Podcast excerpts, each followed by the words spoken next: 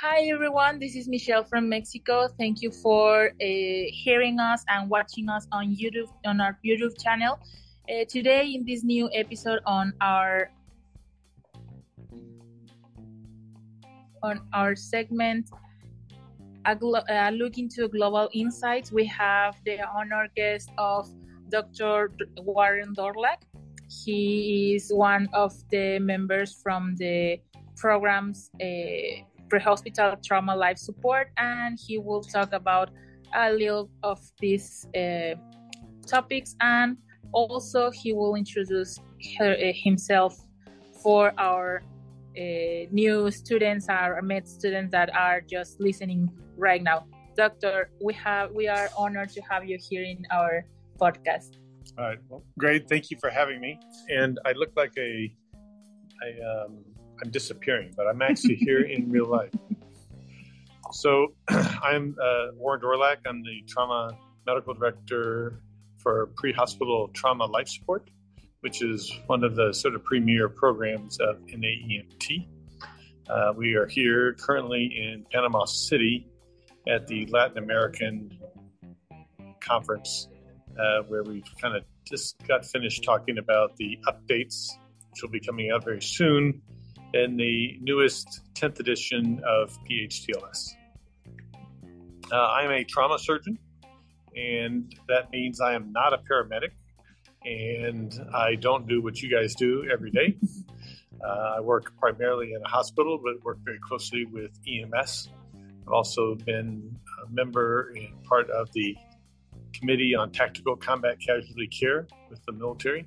Uh, retired with 26 years of service in the United States Air Force. Uh, in addition to that, I, I, carry a couple other jobs, and one of those is I'm the vice chair for the Committee on Trauma uh, with the American College of Surgeons. So that's my background. Thank you so much, Doctor. And right now, we want to discuss with you one of the topics that maybe our audience, because a lot of our audience are new med students or new EMT students, and we want to share with them what is the pre-hospital trauma life support program, please. All right. So pre-hospital trauma life support is consistent of a large number of things, but we'll kind of hit on some of the big highlights. So we've got a textbook that's being revised currently in the 10th edition. Uh, the first edition and early on was led by Dr. Norman McSwain from New Orleans, uh, Louisiana, in the United States. And he's really the founder of PHTLS and got us all started. Um, so we have a textbook. Uh, along with the textbook, there is a course, a pre-hospital trauma life support course. Uh, and again, that is also revised about every four years. Uh, and so that will be coming out in its 10th edition. We try to correlate the current edition with the newest edition of ATLS. This year was a little unusual in that is uh, ATLS is running behind due to the pandemic. So we've had a uh, we're going to have our our textbook out before ATLS. So it's been a little bit of a coordination um, challenge, but something that uh, both ATLS and the PHTLS uh, committees were up for. So uh, normally, again, we would come out after ATLS, but this year we're coming out just before ATLS. Thank you so much, Doctor.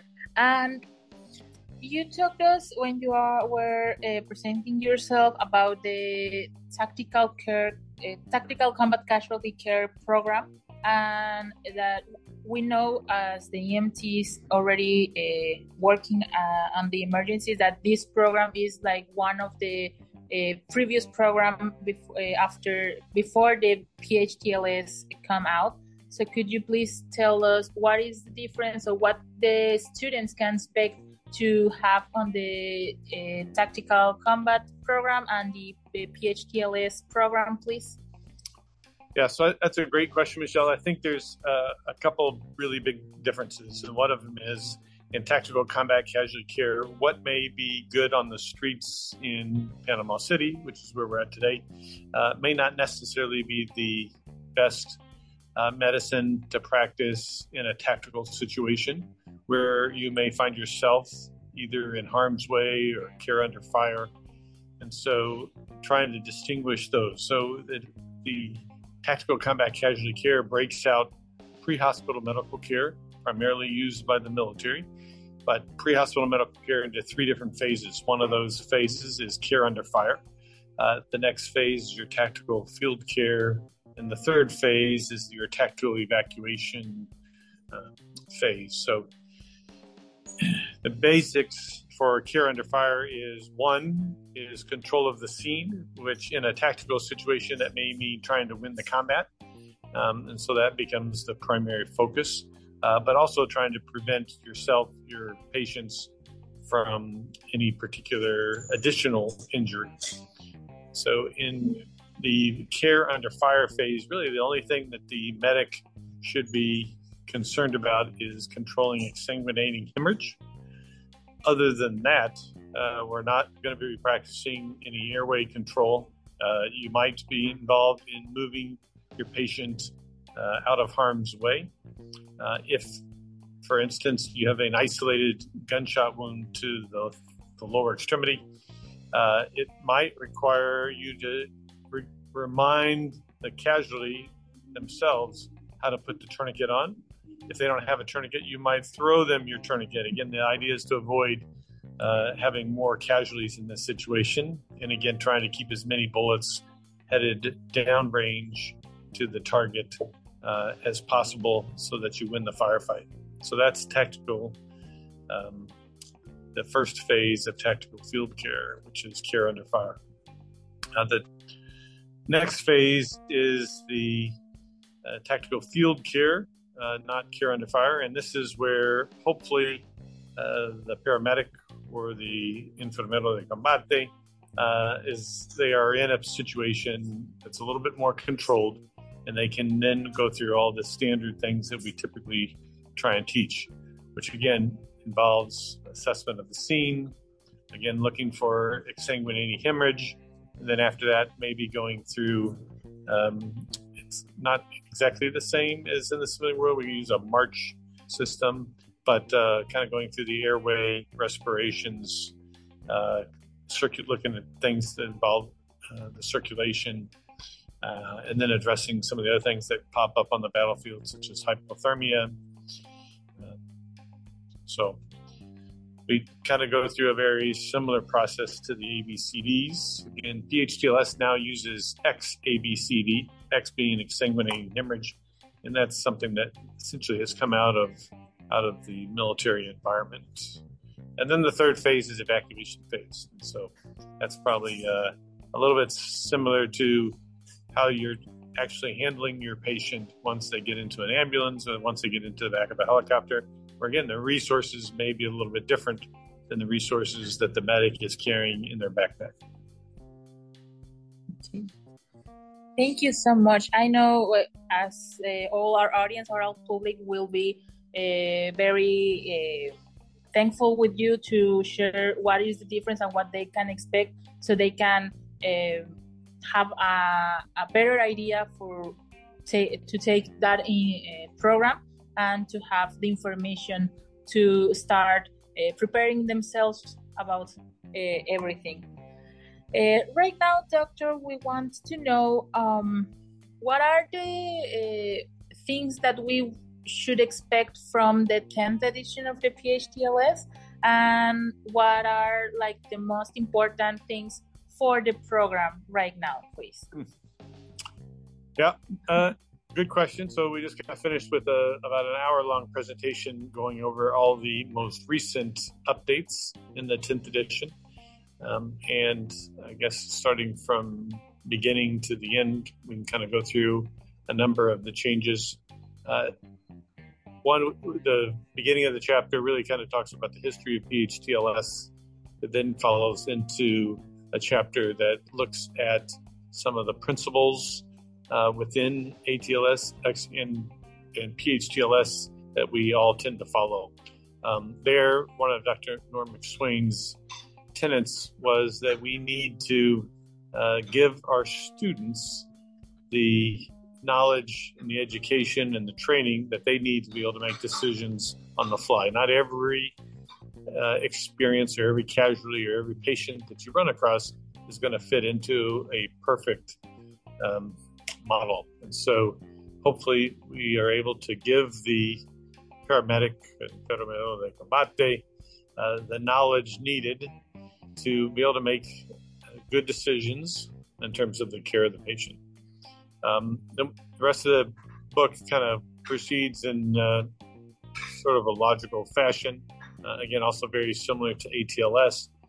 Um, under the airway section, uh, there are some big changes. Uh, one of those is for the military. The military is removing the iGel uh, in tactical combat casualty care as the preferred uh, extraglottic uh, airway. Um, and this is primarily due to heat and some logistical issues that have occurred with the iGel. Uh, iGel may still be fine for the environment that you're working in, but there's no longer a sort of a preferred um, extraglottic uh, or supraglottic airway. The um, other things within uh, airway is trying to define um, when it's important to use an advanced airway versus when to use a basic adjunct.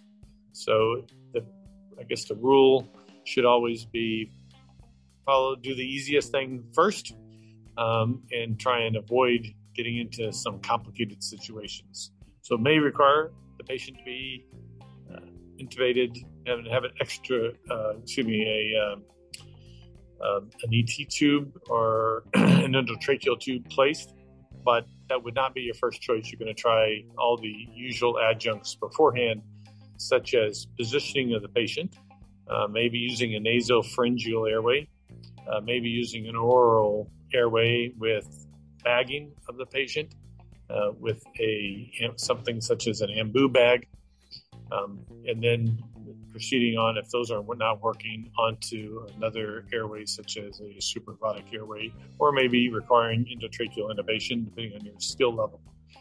Um, for the tactical combat casualty care setting, generalized, uh, you could say that endotracheal intubation for the basic combat medic is not typically taught or trained, uh, and they typically will rely on a surgical airway.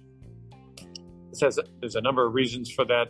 Uh, some of those include that the most common injuries on the battlefield where an airway may be lost, maybe related to a penetrating injury to the face or the neck, uh, where trying to get good suction, good lighting is rather difficult in the combat setting.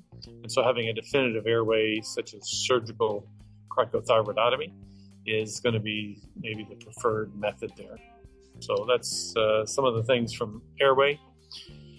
Uh, in terms of traumatic brain injury, uh, there's quite a bit of new changes within traumatic brain injury. So, uh, I guess the, starting from uh, the top would be one, deciding whether your patient really needs to be intubated or not. And there is some discussion about that in the textbook. And again, if your patient can be bagged, and especially if you have a very relatively short transport time, then the best thing may be to avoid endotracheal intubation. There's been lots of discussion about that in the literature. In terms of uh, some other things with um, with traumatic brain injury, where we're trying to avoid secondary injuries. Uh, secondary injuries are things such as hypoxia, hypotension, hyperthermia, uh, coagula- uh, hypercoagulable state, a number of different things that go along. So, uh, probably the historically the two most important things have been with hypotension, avoiding hypotension. Previously, we've called hypotension a blood pressure less than 90. Uh, the new textbook pushes this up to 110. So, the goal now in pre-hospital trauma life support is to try and maintain at least a systolic blood pressure of 110 when you suspect a moderate or severe traumatic brain injury. Hypoxia, uh, we know that hypoxia is bad. Some really good data that has come out of Arizona, in the, state of Arizona, uh, with a large uh, observational study that has been uh, ongoing since uh, started, I believe, somewhere around 2007 or so. But looking at thousands of patients within the state of Arizona, um, one thing that we've or they've determined is that maybe this blood pressure of 110 is actually not enough. So this is an observational study. There is not a randomized study that looks at blood pressure, but um, there's evidence to suggest that maybe uh, the better outcomes are from patients with a higher blood pressure. When we talk about cerebral perfusion pressure and how do we get more blood flow to the brain, especially injured brain, uh, having a blood pressure, systolic blood pressure closer to 130 makes a little bit more sense if we suspect that our patient has an elevated intracranial uh, pressure. So uh, those are some of the key things from from the uh, head trauma um, chapter. Uh, I guess some of the other things are that come that came up today in a question was tranexamic acid. Uh, should we be using tranexamic acid in a moderate or severe traumatic brain injury? I will say that the committee, the pre-hospital trauma committee, uh, was uh, relatively mixed on this. The tactical combat casualty care committee from the military, though, has made a decision to, if you have moderate to severe traumatic brain injury, to go ahead and use tranexamic acid. Um, uh, the PHTLS textbook currently suggests that if you have prolonged time to evacuation or prolonged field care uh, in that setting, then tranexamic acid would also be acceptable. Uh, we don't define what a prolonged uh, transport time is, though. Um, so there's a couple a couple examples with traumatic brain injury. Also in traumatic brain injury, consistent reinforcement, and this has been study after study that has shown that every episode of hypoxia is bad, every episode of hypotension is bad. If you combine and you have both hypotension and hypoxia in the pre-hospital setting, then you're essentially doubling the mortality that you get by already having uh, hypoxia or hypotension individually by themselves. So, really want to avoid hypoxia, really want to avoid hypotension. The Arizona EPIC study uh, reconfirmed this. Uh, again, also showing that with having both in place um, doubles that mortality. So, uh, those things are really, really bad. We really want to avoid those. When it comes to penetrating uh, chest trauma, the textbook uh, talks about the use of a chest seal. If you're using a homemade chest seal, then you would probably be securing on three sides, making sure that you don't occlude all four sides.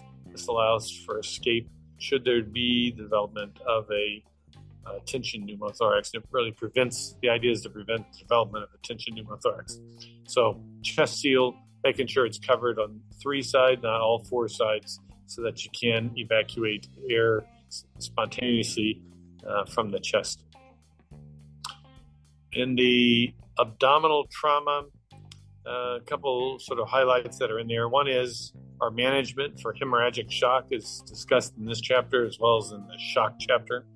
Um, both really push for the avoidance, and we see this in almost all the chapters now avoidance of crystalloid resuscitation and the emphasis on more hemostatic resuscitation. Uh, this could be a one to one to one resuscitation with red cells, plasma, and platelets. Uh, it might be a whole blood resuscitation uh, or whatever other blood products that you have. But if you have a patient that goes into hemorrhagic shock, the goal is to resuscitate with blood products and not to be using crystalloid. On things that we know from crystalloid resuscitation, both for traumatic brain injury as well as for hemorrhagic shock, is that it will uh, also increase your mortality. So every 250 cc's of crystalloid uh, or every 500 cc's of crystalloid incrementally going up will increase your mortality. So again, trying to avoid crystalloid. Crystalloid's bad, really bad. Um, damages more brain and it leads to a higher mortality. So, um, I think those are some of the critical things. When I get, we talk about uh, pelvic trauma. Uh, there, some of the changes are the use of a pelvic binder. Uh, and then we have in there the indications for who should be using that. This is something that's come out of the Tactical Combat Casualty Care Committee and is uh, now within the PHTLS textbook. Uh, other things for um, musculoskeletal are a little bit more discussion in that chapter on uh, pelvic binders. Uh, we also talk about in spinal trauma the avoidance of um, manipulation of the spine. A lot of discussion on who needs spinal immobilization. Uh, we still recommend spinal immobilization. We still recommend use of a C collar when it is indicated. So, a lot of discussion about when that is indicated. Uh, at our institution and in the textbook, we do talk about the Canadian C spine guidelines, for uh, which has an age of greater than 65. So, if you have an elderly patient, even for a ground with a ground level fall, they run a risk of having an unstable spine fracture despite being asymptomatic. So, uh, those patients really should have some kind of cervical spinal immobilization. Um, in the spine chapter, there's also the removal, or at least we no longer talk about the use of a short board. And this is based on not having a lot of really good evidence to show that it actually makes any difference. We don't have good uh, data to support it, so that actually has been taken out of the book. It's no longer talked about. Um, another thing that was taken out of the book, going back up to the airway section, was the removal of the uh, cricothyroidotomy with a needle um, in the uh. Uh, this has been removed um, as also uh, there wasn't a lot of good evidence to support it, especially in the adult population. It may not be very effective at all. Chapter, other things that are going to PHTLS, there's chapter on disasters, there's chapter on uh, environmental um, issues such as, as cold, heat, um, lightning, drowning, uh, quite a new uh, bit of new things in the drowning section uh, that we'd recommend people take a look at. Uh, part of that is based on some guidelines that have come out of uh, the United Kingdom and looking at when we should continue with a rescue versus when it becomes um, a body recovery issue. Um, things that seem to be important are the age of the patient, the temperature of the water, and the duration of the immersion. Um, in terms of in terms of uh, lightning, uh, one thing there is of interest there is that uh, golfing may not be as dangerous as we thought it was, and laying on the beach actually may be more dangerous um, in terms of your exposure to lightning and sudden death from a lightning strike. Remind me, what, what else did we what else did we not hit on that we talked about today? Um, we thought I think that we already covered everything okay. because we already talked about the environmental issues and the um, well, maybe from the pediatric section we can talk about a little bit about what it's uh, uh involved in this program.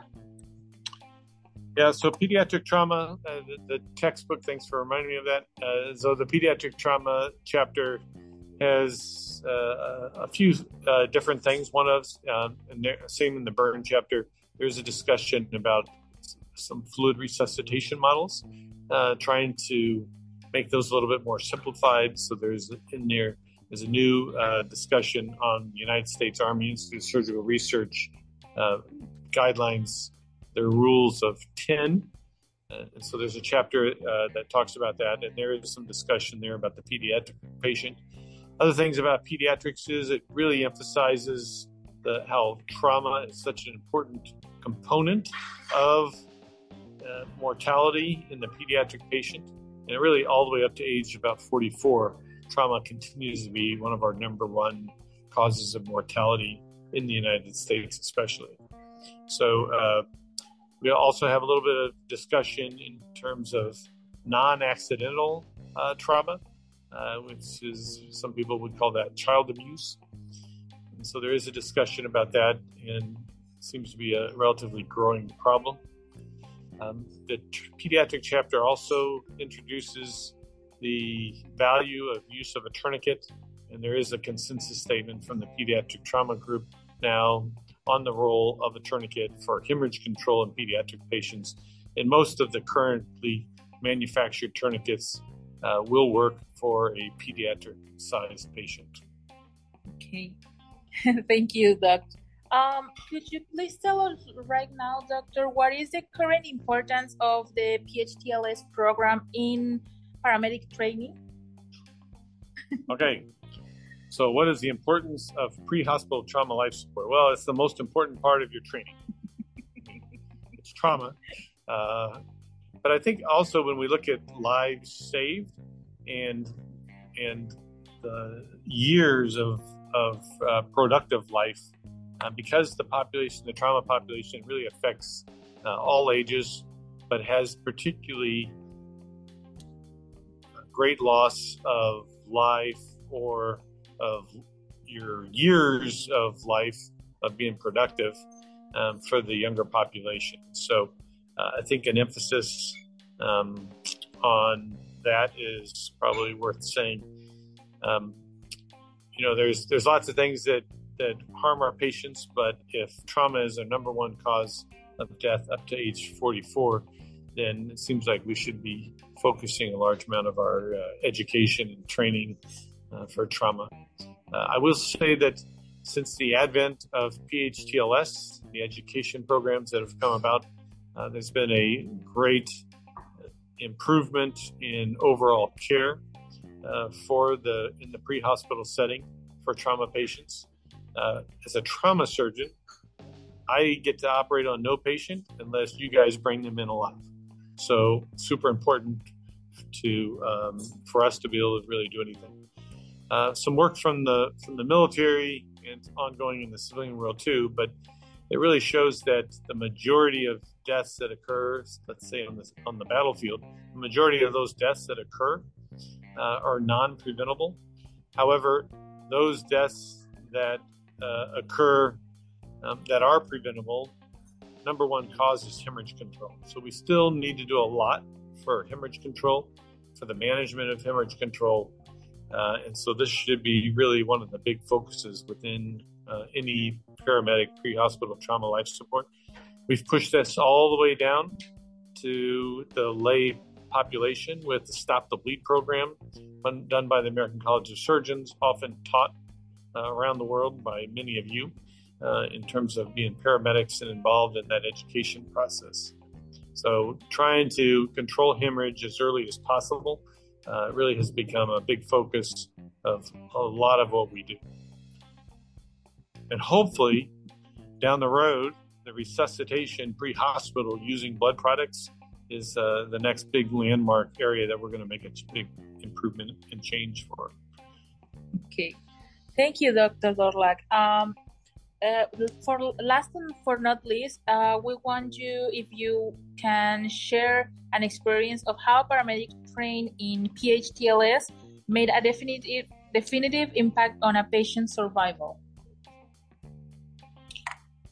Well, Michelle, um, I think that is a, uh, I think it's a, that's a good point. But um, again, you know, no patient survives until unless they're brought in by uh, our pre-hospital uh, providers. So uh, whether you're an EMT, whether you're an EMT paramedic, whether you're uh, on a helicopter doing critical care transport, again, uh, no patient arrives to us unless the system is working well.